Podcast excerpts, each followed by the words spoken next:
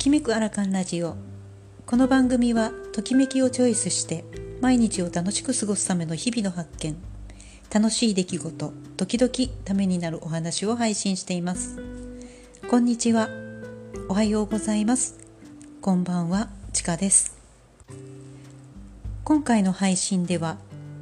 約5年前にサロン物件を探していた頃を振り返ってその1年後にアップしたブログを読んでみたいと思います。昨年の今頃は物件探し真っ只中でいろんな物件を見たけれどエステサロンはできますか？でかなりお断りをされました。マンションの一室で不特定多数の方が出入りするのは住人に迷惑がかかる。大家さんが好まない。他のサロンが入っているから無理。などなど東京には50代の企業支援なるものがあるそうだけど。厳しい現実分かっていたけどご縁ご縁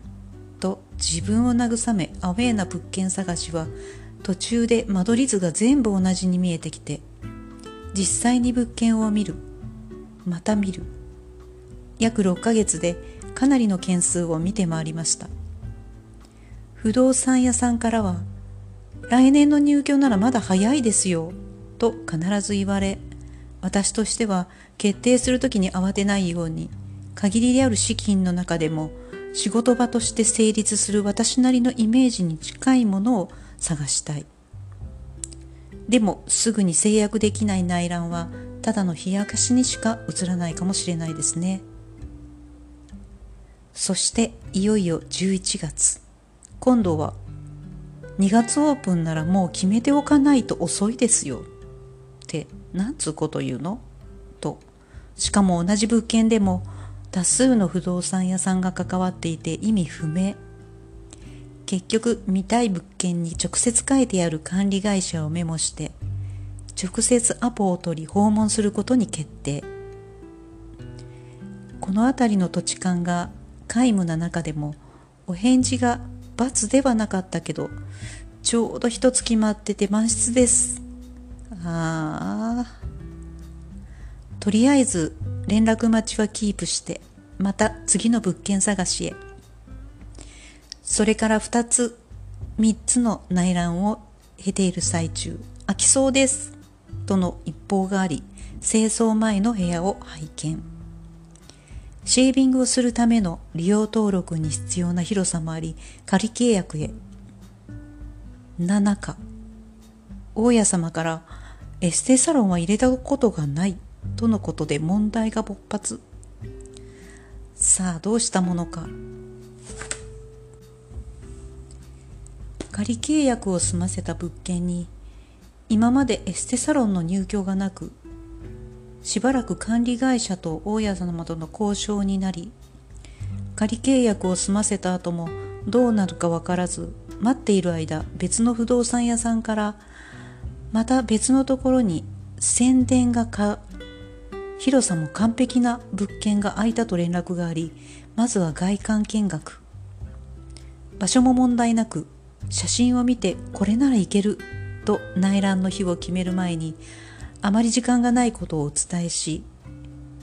元の物件の不動産屋さんに仮契約の返済を申し込む。すると多分大丈夫ですからもう少しだけ待ってもらえますか？となり次の物件の内覧をお断りしてまた待機。結局契約書にどのようなエステか時間帯などなど記入したものを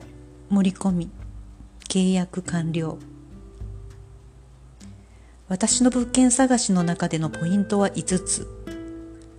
保健所審査が通る広さがあること。古い物件でも天井の高さがあること。担当者の方の対応。玄関ゴミ出し場の衛生管理。部屋の空気感。1月末の入居を待ちながら保健所の書類を仕上げ審査も無事に通り予定通りの開運日にオープン。この頃は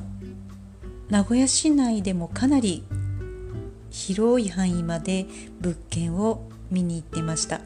仕事がお休みの日に朝から夕方まで自転車を使ったり交通機関を使ったりこの気力体力があったわけではないと思うんですがこの気力が出るそのパワーってやはり目指すものがあるというかここに行きたいこれをしたいという夢や目的があってもうそこしか見えてないからかなりハードな動きができたと思います。最近は起業ブームと言われていますが起業にもいろんな形があってこのコロナ禍ではオンライン企業もすごく注目をされていて価値観も出ていると思います。ただこうしてやりたいって思う気持ちがやはり大事でたとえそれがサロンを借りるとしても自宅の一部屋を使ってされるとしてもこの思いがあればきっと叶うしどんな大変なことがあってもそれを乗り越えられるような何かがあるんですよね。でも今私はこのサロンの部屋はとっても好きですしやはり最初に拝見した時にかなりときめきを感じてんなところでできたらいいなここしかないなっていう思いは抱きました、えー、皆さんこのコロナ禍でも、えー、夢を諦めないで目的に向かってえ今は準備段階だと思って進められればすごく必ず実現すると思いますし改めて今日このブログを見て読み上げていてその頃の私に励まされるような気持ちで今いるんですね。時々まあ過去に戻るっていうことはそういいことではないかもしれないですがその時の気持ち一番こう盛り上がっていた時の気持ち一番パワーがある時の気持ちを思い出すという意味ではこんな振り返りもいいなと思った一日でした。では今日はこれで失礼します。